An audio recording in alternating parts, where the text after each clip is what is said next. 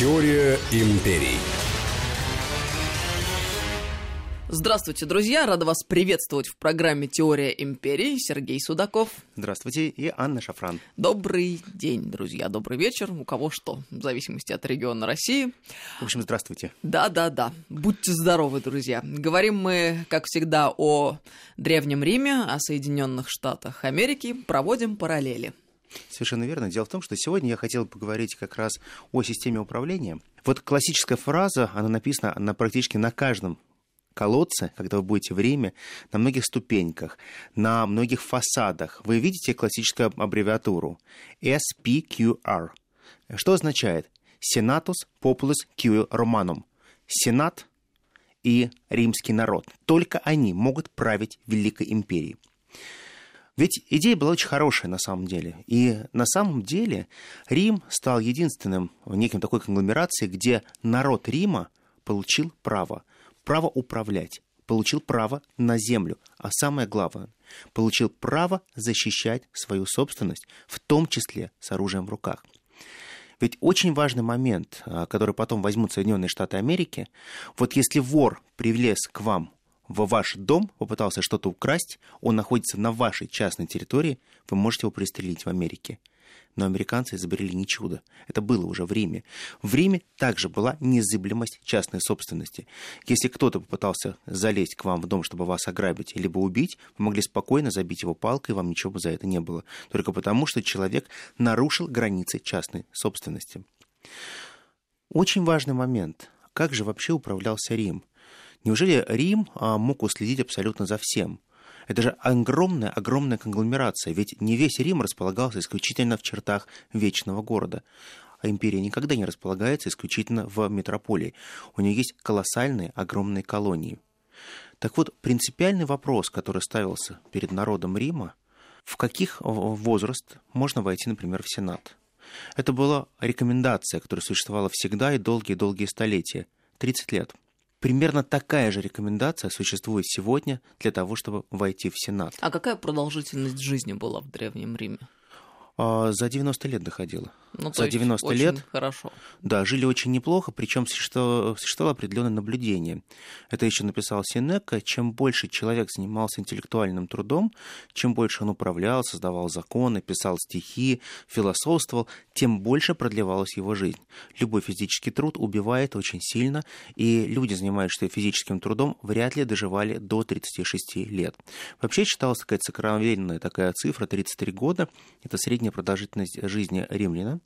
Но, тем не менее, рок судьбы. Многие легионеры, которые просто провели сотни сражений, они доживали до 70-80 лет, и есть факты того, что легионеры, они просто были любимцы Фортуны, и попросту Фортуна сохраняла им длинную, долгую жизнь, потому что часть своей жизни они отдавали за тот самый Рим. На самом деле получается так, что Рим он управлялся всегда очень централизованно. Система Рима э, строилась очень просто. Только богатые семьи могли войти в Сенат, и сенаторы были те, кто принимал не только законы, но и создавал очень важные. Они создавали первые образы политических партий. Именно в Риме зарождается первая двупартийная система, которую потом будут использовать Соединенные Штаты Америки. Так, во времена Цезаря появляется такая партия, которая называется партия Бонни, партия хороших людей но эта партия хороших людей, это прототип демократической партии. Нравится мне очень название, которое они себе выбрали, партия хороших людей. Как тогда должна была называться вторая партия, Я полагаю, без шансов, просто без шансов. Ну как, чему же, только, только так. Ну, либо плохих, либо очень хороших. Не, почему партия плохишей, это нормально. Тут ничего плохого нет. А существовало очень простое разграничение. Дело в том, что хорошие люди — это те, кто абсолютно соответствует закону Рима. Ведь Рим строился исключительно на том римском праве, который создавался. Вот а, римское право — это была основа вообще всего государственного строительства. Соединенные Штаты Америки а, создали некое всемирное право, которое называется глобальное право, которое исходит из Америки.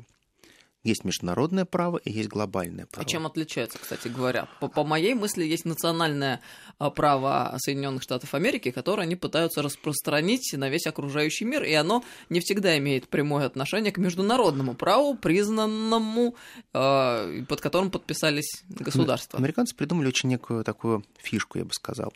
У них есть э, свое местное право, которое они используют для решения внутренних ситуаций, но как только им нужно решать какие-то ситуации с, при помощи своих имперских амбиций, они говорят, господа, есть понятие глобального права, которое мы создаем. Глобальное право, куда включены не только традиционные акторы, такие как государство, но и нетрадиционные акторы, которые являются транснациональными корпорациями. А практически все самые крупные транснациональные корпорации находятся или вышли из Соединенных Штатов Америки. Поэтому мы так или иначе защищаем интересы не только своей государственности, но интересы наших национальных корпораций, которые являются наднациональными акторами. И вот здесь действуют принципы глобального права, права сильного. Нам абсолютно все равно, как вы выстраиваете свое международное право, как вы встраиваетесь в это право, мы должны защищать только свой интерес.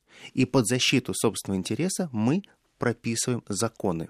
То есть, по большому счету, те санкции, которые применяются против нас, это же также элемент глобального права. Почему? Потому что идет колоссальная война. Война за место под солнцем. И Соединенные Штаты Америки, так же как и Древний Рим, прекрасно создают свое собственное право, которое действует только во благо с одной стороны, римлян, и в Америке это только во благо Соединенных Штатов Америки. Неважно, правы они, не правы. Право сильного – Просто мы считаем, что так верно. Мы считаем, что вы должны платить. Мы считаем, что вы должны быть нашей колонией. Вот и все. Все очень просто. Ведь э, посмотрим очень простые вещи. Вот порог 30 лет. Почему, например, в Риме сенатором можно было стать в 30 лет? Почему Америка принимает концепцию, что сенатором можно стать только в 30 лет? Да, почему? А все очень просто. Дело в том, что считалось, что к 30 годам человек уже должен обзавестись семьей, а человек должен уже понимать, что такое хорошо, что такое плохо, и человек должен получить минимальный опыт работы с государством.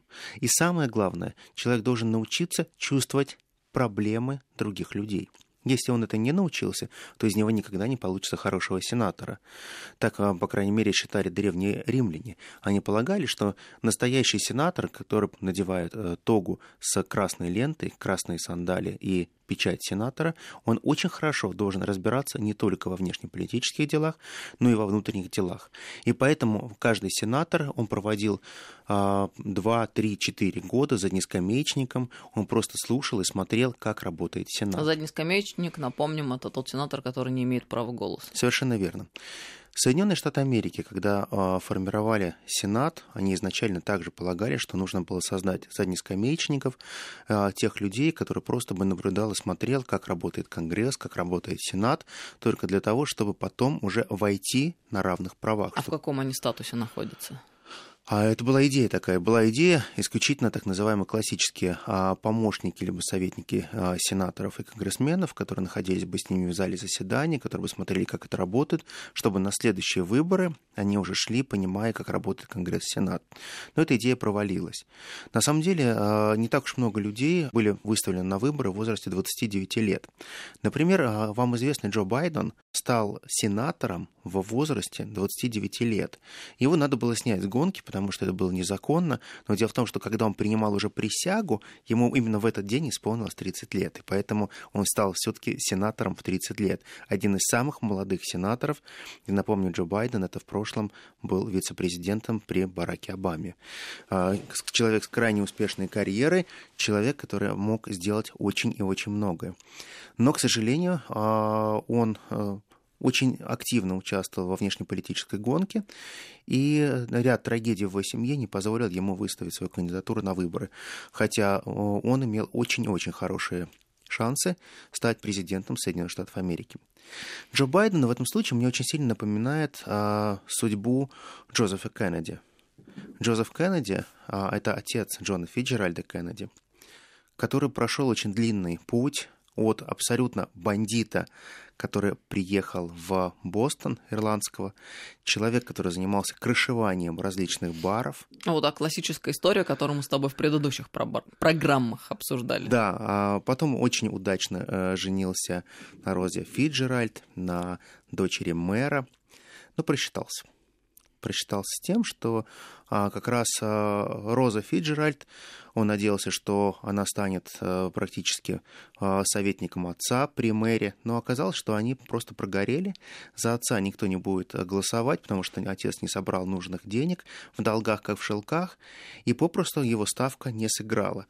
И вот тогда его начинается абсолютно криминальный путь, когда он а, ворует документы от дома, а господ Фиджеральдов из Бостона убегает в Нью-Йорк, начинает э, этот дом перепродавать гангстерам, потом очень долго занимается бутлегерством, в него несколько раз стреляют, его похищают, а его много раз обвиняют в киднеппинге, потому что он а, вывозил людей а, на допросы. Но потом этот человек очень удачно инвестирует свои деньги в компанию, наверное, самого известного американского президента, господина Рузвельта. Отдав примерно 18 миллионов долларов по тем деньгам, он становится очень уважаемым человеком. И в 1938 году он получает пост посла Соединенных Штатов Америки в Великобритании. Как все-таки стара, как мир, эта история, и очень поучительно звучит вот именно для нас, для людей, которые не очень сведущие, которым кажется, что весь ужас э, мира порой сосредоточен только в нашей стране. Да нет, конечно, нет, нет, конечно, нет, потому что если мы посмотрим а, историю а, того же, например, мы в прошлый раз говорили Луция Корнелия Сулы, я бы провел такой небольшой а, параллель с Луцием Корнелием Сула. Луций Корнелий Сула по достижении 30 лет был никем. То есть он понимал, что наступает возраст, когда можно войти в Сенат, наступает тот возраст, когда надо становиться настоящим а, политическим мужем, но ничего не получается. Дело в том, что тот дом, который он получил от отца, он был заложен. Он жил только в половине этого дома, потому что остальные был просто пропит. Отец был очень отчаянный игрок и э, человек, сильно злоупотребляющий алкоголем. Но единственный плюс это был тот, что этот дом находился на форуме, рядом с домом, где находился дом старого Цезаря. А Цезаря – это дедушка Цезаря, того самого Галия Юлия Цезаря, у которого было четверо детей, два сына и две дочери. Старшая его дочь впоследствии выйдет замуж а, Юлия за Гая Мария, а младшая Юлила, она выйдет как раз замуж за Сулу. Очень простая вещь. Я напомню, что в то время, например, а, женщина не имела права получить имя из аристократической семьи. Любое имя, которое давалось женщине, это было производное от ее фамилии, ее рода. Если она была из рода Корнелиев, то ее звали Корнелия, Корнелиана и так далее. Ну, как интересно. Если она была из рода Юлиев, ее звали Юлия, Юлила и так далее. То есть вариации. Да, если она была из рода Рутилиев, то ее звали Рутилия, например. Если из рода а, Далматиков, то ее назвали просто Далматика. Но никогда собственного женского имени. То есть, по большому счету, собственное женское имя а, в Риме приходит уже только примерно лет через 300-400, а, когда Рим разрешает женщинам владеть собственными именами, а не только производными от фамилии. А почему, кстати, так интересно? Дело в том, что э, женщина никогда не могла быть управленкой, и она не могла сама продолжить свой род, свою фамилию. А для того, чтобы можно было сохранить примерно преемственность своего рода, например, у аристократа рождаются только девочки, ему нужно показать, что все-таки у него был род и очень значимый. Тогда, конечно же, это просто его фамилия превращается в имя его дочери, и примерно не надо никому объяснять, чья ты дочь, просто по твоей имени и так понятно, чья ты дочь. Но свою фамилию ты уже передать никогда не сможешь, потому что только по мужской линии можно передавать фамилию. Род закончен. Ты сейчас рассказывал о том, что по наступлению 30-летия многие, считающие себя серьезными людьми, задумывались о необходимости войти в Сенат. Но мы ведь знаем о том, что обогащаться а, через власть было запрещено. Ой, это жуткий позор был в Риме. А в Риме считался жутким позором, если ты приходил к богатству через политику. И так было де-факто на самом деле? Никто нет, не злоупотреблял? Нет, нет, нет, это, конечно, это так было на бумаге очень сильно. Дело в том, что все понимали, что деньги, которые ты можешь заработать настоящие, большие, ты их можешь заработать только в политике. Но римляне были очень хитрые. Они всегда говорили, что у них была такая вот очень красивая витрина. Они всегда говорили о том, что деньги они заработали на продаже рабов, земли, на добыче, на добыче полезных ископаемых, на строительстве, на чем угодно. А политика для них это просто хобби и статус. Но это же прямое лицемерие получается. На самом деле все покупалось и продавалось. Единственные должности, которые не продавались никогда, это должности послов, посланников, преторов, губернаторов в провинциях. Мы сейчас прервемся на несколько минут и продолжим. Теория империй.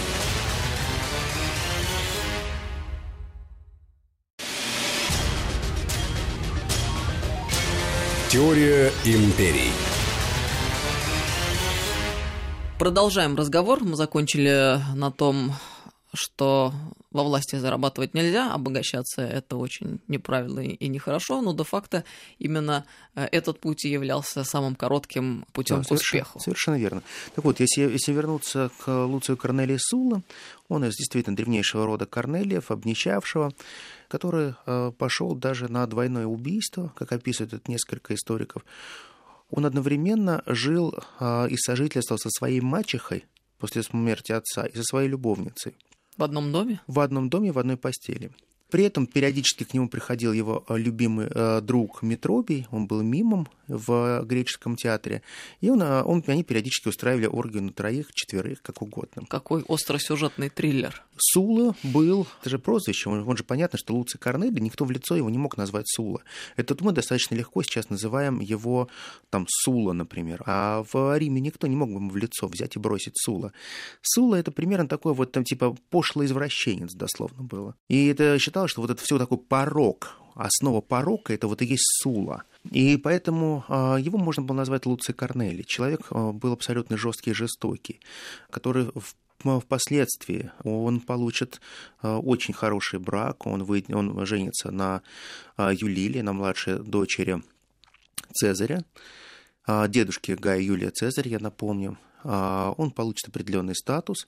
Этот статус позволит войти во власть. Но во власть он войдет через Гая Мария, который также породнится с родом Цезарей. Мы отдельно будем говорить про Гая Мария, я расскажу историю его жизни, о том, как он действительно вошел в большую политику, как он стал настоящим политиком, будучи не римляном по рождению, а будучи просто италийцем, как их назвали грязные италики. Ничего не напоминает, вот в Америку, когда итальянцы приезжали, их называли либо макаронники, либо грязные итальянцы итальяшки.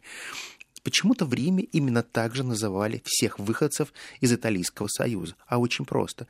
Только потому, что выходцы из Италийского Союза не мылись не протираясь благовонными травами, и они всегда были грязными итальяшками, а вот римляне были римлянами. Все очень просто, история всегда повторяется.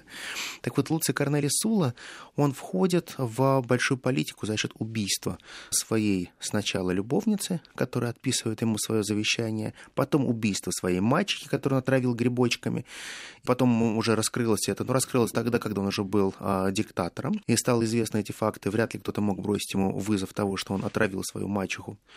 Потом а, это было а, просто воровство при кампании с, а, против царя Юргуты, которую они проводили в Нумидии. Человек не имел принципа вообще никогда. Он понимал, что ради денег и власти можно сделать абсолютно все. И действительно, он готов был платить любые деньги для того, чтобы, не имея образования, полноценного, не пройдя военную школу, добиться до высочайшего поста, чтобы стать просто владыкой Рима. И вот эти владыки Рима, они были очень разные. Они были, начиная от э, суперобразованных Цезарей до, конечно же, таких, как э, диктатор Сула, который своими проскрипциями отметился очень хорошо. Но именно Сула стал тем человеком, который полностью реформировал деятельность Сената.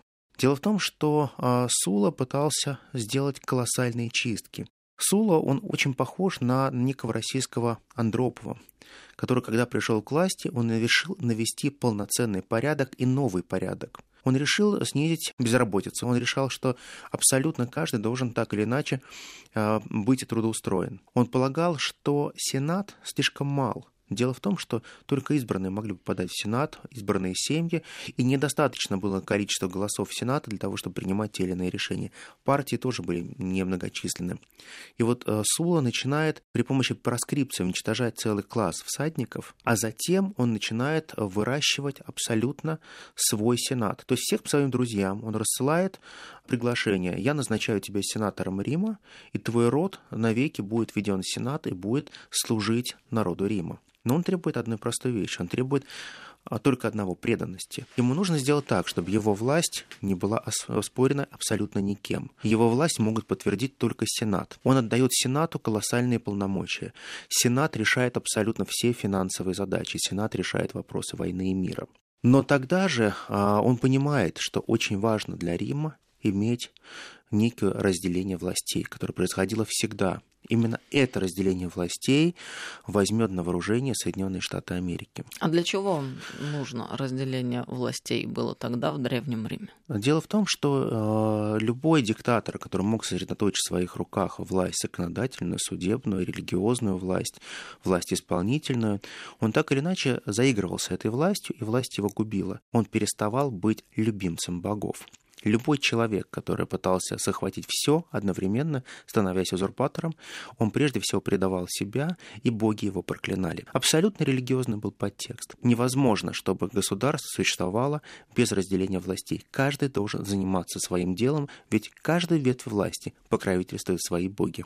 И именно поэтому нужно сделать так, чтобы каждая власть отвечала за свое божественное происхождение, и каждая власть тогда будет работать более эффективно. Когда а, строилось американское государство, а отцы-основатели создавали его, они написали одну важную-важную вещь. Власть, вся власть Америки, американского народа будет сосредоточена в руках Конгресса.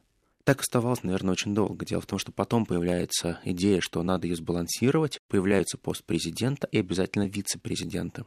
Я напомню, в Риме был консул, первый старший консул и был младший консул. А идея была очень проста. Дело в том, что зачем нужно было иметь президента и вице-президента? Да, можно было умереть, надо, чтобы кто-то тебя сменил. Надо было сделать, чтобы полномочия были разграничены. Так вот, а, нужно было иметь одного сильную фигуру, которая работала бы на внешней политической арене, это старший консул, а внутренними делами и общением с Сенатом, и лоббированием в Сенатом занимался младший консул. То же самое происходит в современной Америке. Дело в том, что вице-президент, он также формально является спикером Сената, и формально его очень важная должность – это собирать голоса в Сенате. То есть он всегда ангажирован, и он всегда наигрывает определенные очки для президента, так же, как делал и младший консул. Очень хорошо эта картина иллюстрирована в сериале «Карточный домик», Ой, это блестяще, говоря. конечно. Это сборщик голосов, это то, как вице-президент отрабатывает свои задачи, но очень часто вице-президент, так же как и младший консул, работали на себя. Дело в том, что, например, в Риме человек, который побывавший уже младшим консулом, он понимал, что в следующий раз он может переизбраться по закону Рима только через 10 лет, и он никогда больше не захочет быть младшим консулом. Только по одной причине. Он хочет захватить некий большой кусок империи, чтобы можно было наполнить свои карманы. Ведь кормил больше всего не то, как ты умел общаться с Сенатом, не то, как ты мог кого-то ввести в Сенат и получить за это деньги, а кормили прежде всего новые воины и новые-новые провинции. Неужели и в те далекие времена тоже брали деньги за то, чтобы вводить людей во власть? Совершенно точно. А были целые даже институты, которые этим занимались, были целые группировки. А это не просто были лоббисты, а этим очень сильно отличался сын Металла Пи-младший по прозвищу Поросенок, либо Свинка. Это тот человек, а, который очень четко мог создавать систему, при которой были четкие ставки. Сколько стоит стать всадником, сколько стоит чтобы за тебя проголосовали, чтобы ты стал народным трибуном. А народный трибун, он был не просто выдвиженцем народа как такового, не просто был народным депутатом, а он обладал очень важной функцией. Он обладал функцией права вето. То есть он мог заблокировать абсолютно любой закон, который проводился в Сенате. Мы сейчас прервемся на несколько минут. Эту программу «Теория империй» продолжим скоро. Теория империй.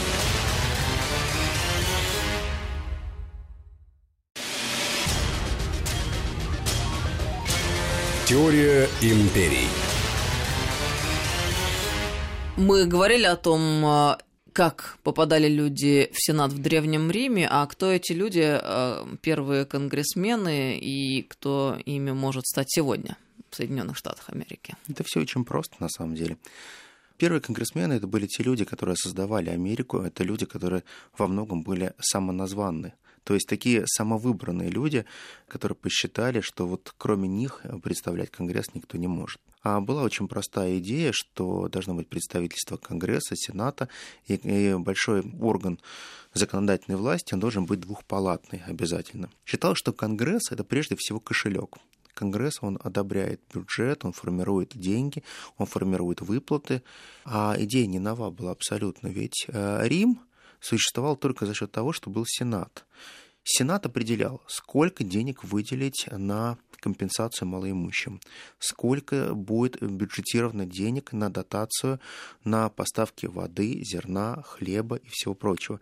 Сенат выделял деньги на каждую военную кампанию. Сенат а, мог помогать назначать того или иного руководителя. То есть, по большому счету, Сенат, он сохранил свои функции во всей своей красоте в том же виде, как он существует на сегодняшний день в Соединенных Штатах Америки. Ведь э, консул, даже если он очень сильно бы захотел своим решением войти в самостоятельно в ту или иную военную кампанию, он просто бы этого не смог сделать без одобрения Сената. А то же самое, что сейчас Соединенные Штаты Америки, например, президент обладает всей полномочной властью, представительной властью, он может э, а, объявить войну, например, но он должен объявить войну, доказав, что, например, Америка находится действительно в чрезвычайном положении. Ну, простой вам пример, то, что происходит сейчас с Трампом и его извечным вопросом по границе с Мексикой. Ведь э, для того, чтобы ввести чрезвычайное положение, надо доказать, что Америка находится под угрозой. А есть ли такая угроза на самом деле, или это просто фейк? Так вот, многие демократические сенаты и конгрессмены, они посчитали, что это абсолютный фейк, что это неправда, что то, что сейчас делает господин Трамп, это полная ложь. Он просто это делает для того, чтобы потешить свои амбиции и чтобы наиграть себе определенные очки к выборам. Абсолютно те же идеи и те же начинания были в Древнем Риме, когда, например, ожидались угрозы от германцев, от Дальней Испании, от длинноволосой Галлии и так далее – ведь практически весь Сенат останавливал Цезаря, чтобы он не шел войной для новолосую Галлию. И кампания для новолосой Галлии, мы отдельно будем о ней говорить, она объяснялась тем, что это была первая война, в которой не было повода или какой-то угрозы для Рима или римским интересам. Только а, идея была одна – захватить чужие богатства, чужие ресурсы, чужие земли. А повод можно найти. Дело в том, что Рим всегда искал определенные поводы для того, чтобы провести ту или иную военную кампанию. Рим всегда искал повод, а зачем нам нужно было перебросить десятки легионов. Да, были реальные угрозы, германцы наступали, были восстания в Испании, но по большому счету восстания кимров были, конечно же, а у вас были огромная гражданская война, которая понесла огромные э, потери, когда была резня между э, италиками грязными и римлянами, абсолютно по такому же сценарию практически, как была э, война между севером и югом. То есть, по большому счету, история слишком сильно повторяется. Но первые кампании, которые со времен Цезаря начинали проходить уже абсолютно коммерческие когда а, Рим смотрел на ту или иную территорию, говорил, «М, хорошая территория, хорошие богатые земли, много золота и серебра, есть медь. Есть олово и свинец. Здорово. Пойдемте воевать с ними. Многие даже снаряжали частные легионы, и Цезарь, например, для того, чтобы отправиться в войну в длинноволосую Галлию, он не получил одобрения Сената, он вложил свои собственные и заемные средства для того, чтобы нанять колоссальнейшую армию и провести, по большому счету, частную военную кампанию. Но это же такое бизнес-предприятие получается. Абсолютно бизнес на войне. Мы считаем, что это выгодно. Мы это делаем. Лично Цезарь посчитал, что это выгодно для него, и он решил провести данное предприятие. Но самое большое, то, что сделал Цезарь. Цезарь не использовал это деньги для себя. И он очень сильно всех удивил, когда он заработал колоссальнейшие деньги, триллионы на сегодняшний день, он эти деньги попросту передал Риму. И завещание Цезаря, которое он оставляет, он оставляет формально на своего внучатого племянника, но формально он также оставляет это Риму, потому что он считал, что все, что я зарабатываю, и моя жизнь очень коротка, она у меня закончится, я должен отдать во благо Рима. Вот это ни один американец не сделал. Почет и слава, и право остаться в веках. Да, есть такое, потому что если мы посмотрим то, что делает сегодняшняя Америка, это всегда личное обогащение. Даже если мы вспомним то, что мы о чем мы сегодня говорили о Джозефе Кеннеди, который купил себе пост посла в Великобритании, так вот, практически весь 1938 год а, он занимается перепиской с Адольфом Гитлером, огромное количество а, хвалебных нот присылает в Америку и пишет о том, насколько это величайшая личность и как его надо поддерживать. Но впоследствии он поплатится за все эти свои телеграммы. Дело в том, что, конечно же, когда начнется Вторая мировая война, уже Кеннеди будет не так рукопожат. Но даже при этом всем, когда все говорили, что Кеннеди заключал договоры с крупами, покупал круповские пушки, вливал деньги в экономику Германии, а, разжигал эту войну, даже после этого Кеннеди смог откупиться, смог заплатить те деньги, которые позволили его семье, его сыновьям стать полновесными членами Сената, Конгресса федеральными министрами, Роберт стал генеральным прокурором Соединенных Штатов Америки, а Джон Фиджеральд Кеннеди, его второй сын, он стал президентом Соединенных Штатов Америки. И во многом это подчеркивал тот факт, что деньги в политике решают очень и очень многое. Ведь те выборы, которые выиграл Джон Фиджеральд Кеннеди, он победил своего конкурента с перевесом в 120 тысяч голосов. На самом деле это меньше, чем статистическая погрешность. А с каким количеством голосов Трамп победил? Ну, он победил минус 3 миллиона. Минус 3 миллиона. Интересно. А всегда ли нужны деньги для того, чтобы избраться в Конгресс сегодня? А, безусловно, нищий человек не сможет стать конгрессменом никогда.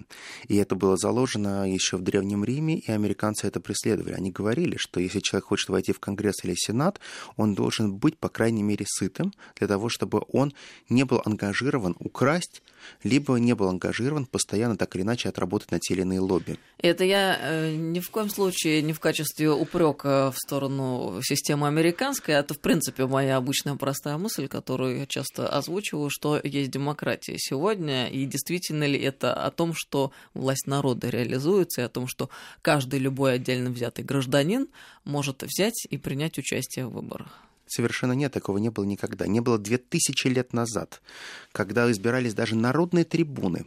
Тот плебс, который должен был представлять свои права, никогда не мог просто заявиться о себе и сказать «я хочу пойти». Сначала создавался фонд, сначала перекресточники и в первой фракции собирали деньги. Фракция – это э, первое партийное объединение, которое существовали внутри плебса. А у каждого перекрестка была своя а, фракция. Каждая фракция была окрашена в свои цвета первые перекресточники это просто бандиты, я напомню, которые крышевали торговые перекрестки, питейные заведения, а обычные кафе и кабаки – это были просто обычные ракетиры. Из этих ракетиров вырастают уже полновесные политические партии, которые сначала фракционно называются на уровне плебса, а потом они переходят и на уровень аристократии и истеблишмента и переносятся в Сенат Рима, где становятся свои партии. И также враждуют друг с другом как обычные ракетиры. Кстати, в качестве иллюстрации можно рекомендовать, мне кажется, э, слушателям нашим хороший очень сериал BBC Рим. Ой, Там при... ведь как раз об этих перекресточниках очень совершенно много верно. и интересно, да, совершенно... и ярко. Да, совершенно верно. Но мы всегда забываем одну простую вещь, которую я говорю всегда. История повторяется. И по большому счету, Соединенные Штаты Америки хотят быть самой демократичной страной. Они хотят показывать того, то, что демократия может быть в действии, что обычный человек что-то стоит, что обычный человек может руководить своей страной. Да, это, наверное, здорово. И, наверное, а идея американской мечты, она имеет место быть, что если ты в Америке, ты можешь осуществить свою мечту и быть счастливым. Но такая же мечта была и в Риме. Ты римлянин, ты уже избранный и часть твоей мечты уже осуществилась. А у нас пару минут остается до конца программы. А что касается импичмента и смещения с должностей главного человека, Абсолютно идентичная история. А, дело в том, что вот для того, чтобы провести процедуру импичмента, сейчас нужно а, собрать две трети Конгресса. Сначала нужно выдвинуть обвинение, должно быть очень весомое обвинение в государственном измене, в всевозможных недостойных проступках, в тех э, преступлениях, которые так или иначе будут подходить под уголовные статьи. Но самое страшное, это, конечно, предательство и измена Родине. И под этим э, должны подписаться две трети конгрессменов, они должны прописать это все. И зачем? Двумя третями Сената также проголосовать за это. По большому счету, процедура, она понятна, но как таковых импичментов-то не было. То есть были попытки импичментов, но сами импичменты не проходили никогда, потому что американцы очень сильно боятся самого слова импичмент. Не, не рядовые американцы, конечно же, сенаторы и конгрессмены. А вот э, в Древнем Риме э, такое проходило. И мы помним самый, наверное, яркий э, импичмент, который происходил, происходил с Гаем Юлием Цезарем. И ты, Брут. А, да, потому что Брут входил в ту же партию Бонни, куда входил и Катон-младший, и Цицерон, и вся эта группировка. Которая приняла решение Которая том, приняла что решение, что да, должен быть произойти ну, так называемый импичмент, но Цезарь перешел Рубикон. И я полагаю, что многие американские политики, они также могут перейти по Тамак. Это теория империй. На сегодня мы заканчиваем, но ставим многоточие для того, чтобы продолжить на следующей неделе. Спасибо вам огромное. С нами Анна Шафран и Сергей Судаков. До новых встреч. Древний Рим и Штаты. Слушайте, продолжение следует, друзья. Теория империй.